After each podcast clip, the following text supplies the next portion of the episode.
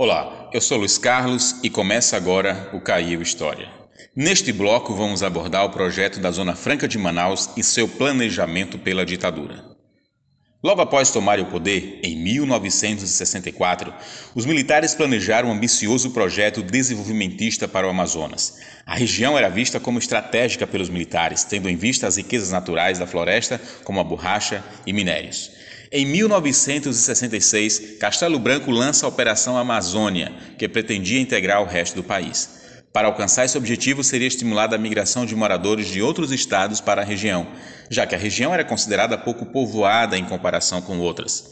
Além do povoamento da região, o governo Castelo Branco planejou a montagem de um aparato administrativo e institucional, como a Sudã, a Suframa e o BASA, que tinham como objetivo a implantação de um projeto econômico abrangente em todos os setores da economia local: extrativista, agropecuário, industrial e financeiro.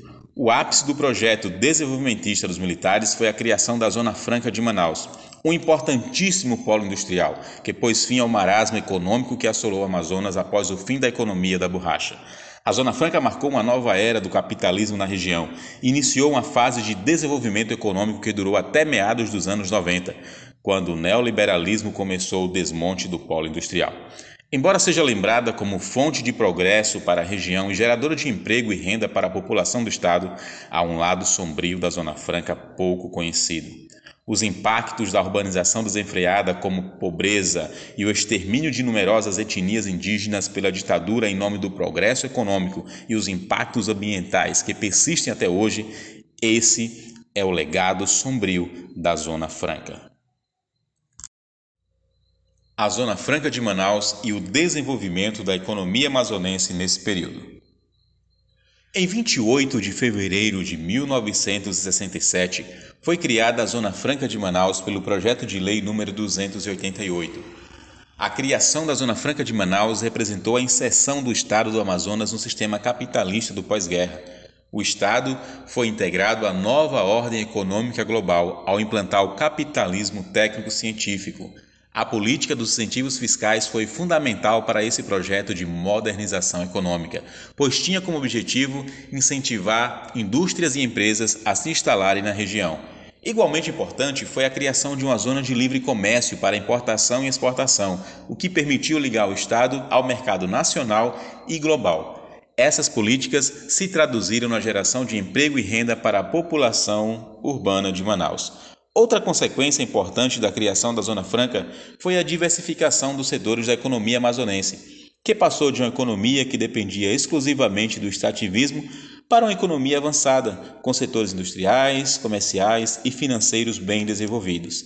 Esse desenvolvimento dos setores econômicos pode ser observado comparando a economia amazonense antes e depois da Zona Franca. Antes da implantação da Zona Franca, Manaus possuía um setor financeiro minúsculo, restrito a algumas agências bancárias. Todavia, com a implantação da Zona Franca e Bassa, o capital nacional e estrangeiro foi atraído para a cidade, gerando um crescimento vertiginoso do setor financeiro, atraindo bancos nacionais e internacionais para a região. No setor industrial, Manaus desenvolveu um dos maiores polos industriais do país, comparável ao da região do Sul e Sudeste no setor comercial, Manaus desenvolveu um amplo setor de serviços que tendia a crescer conforme aumentava a renda da população. Outra consequência da implantação da Zona Franca foi o investimento feito pelo Estado em infraestrutura, pois sua implantação se fazia necessária para que empresas se instalassem na região. Por tudo isso, a Zona Franca gerou entusiasmo e confiança que uma nova era de prosperidade havia chegado. Esse período de prosperidade vivenciado por parte da população urbana de Manaus ajuda a explicar o mito da era dourada da Zona Franca. Consequências negativas da Zona Franca: urbanização descontrolada. Embora a Zona Franca tenha melhora de vida para uma parte da população urbana de Manaus, ela também causou inúmeros problemas na região que são pouco conhecidos pela população atualmente e que ainda são pouco ensinados nas escolas. Dentre esses aspectos negativos da Zona Franca, podemos citar a favelização da cidade entre as décadas de 60 a 80. Isso se deu pelo fato de ter havido um grande êxodo rural de pessoas do interior do estado para a capital, sem que houvesse infraestrutura urbana necessária para absorver essas pessoas. Para se ter uma ideia do impacto desse intenso processo de urbanização, podemos citar alguns dados. Em 1967, a cidade de Manaus possuía 254 mil habitantes.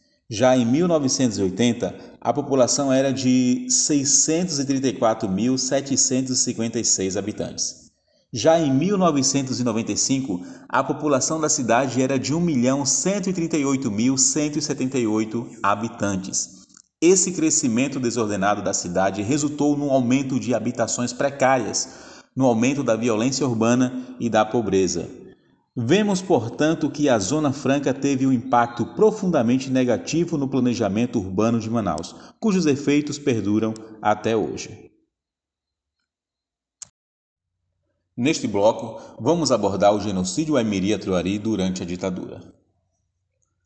Outro lado nocivo da implantação da Zona Franca, pouco conhecido pela população, é o extermínio dos povos indígenas empreendido pelos militares.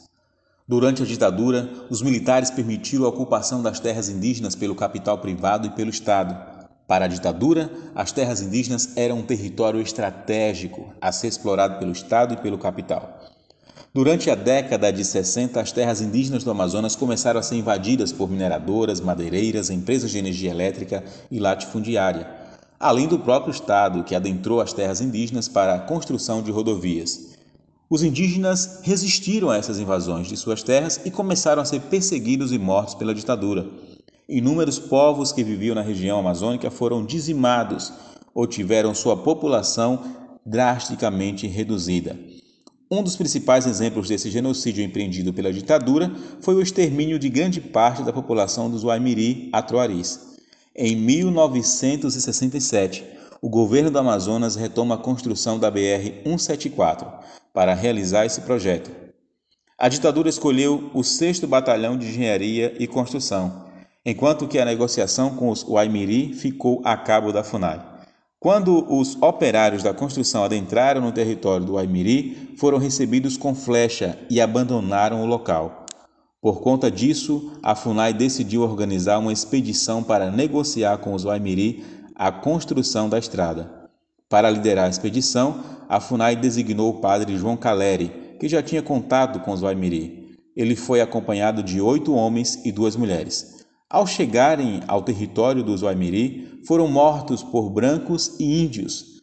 No entanto, segundo investigações, eles não foram executados por decisão dos Waimiri, mas por uma aliança formada entre alguns membros do povo com missionários evangélicos americanos.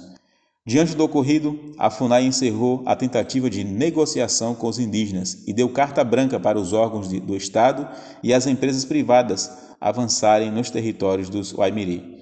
A mídia passou a retratar os Waimiri como sanguinários e selvagens inimigos do progresso econômico nacional enquanto apresentava os garimpeiros, grilheiros, latifundiários, madeireiros e militares como heróis nacionais que lutavam contra a selvageria dos Waimiri e enriqueciam a nação ao explorarem as terras indígenas. Esse avanço dos projetos da ditadura em terras indígenas, juntamente com as atividades agentes privados na região, levou ao extermínio massivo de grande parte dos Waimiri durante a ditadura algo que não era noticiado na mídia devido à censura imposta pela ditadura sobre este assunto.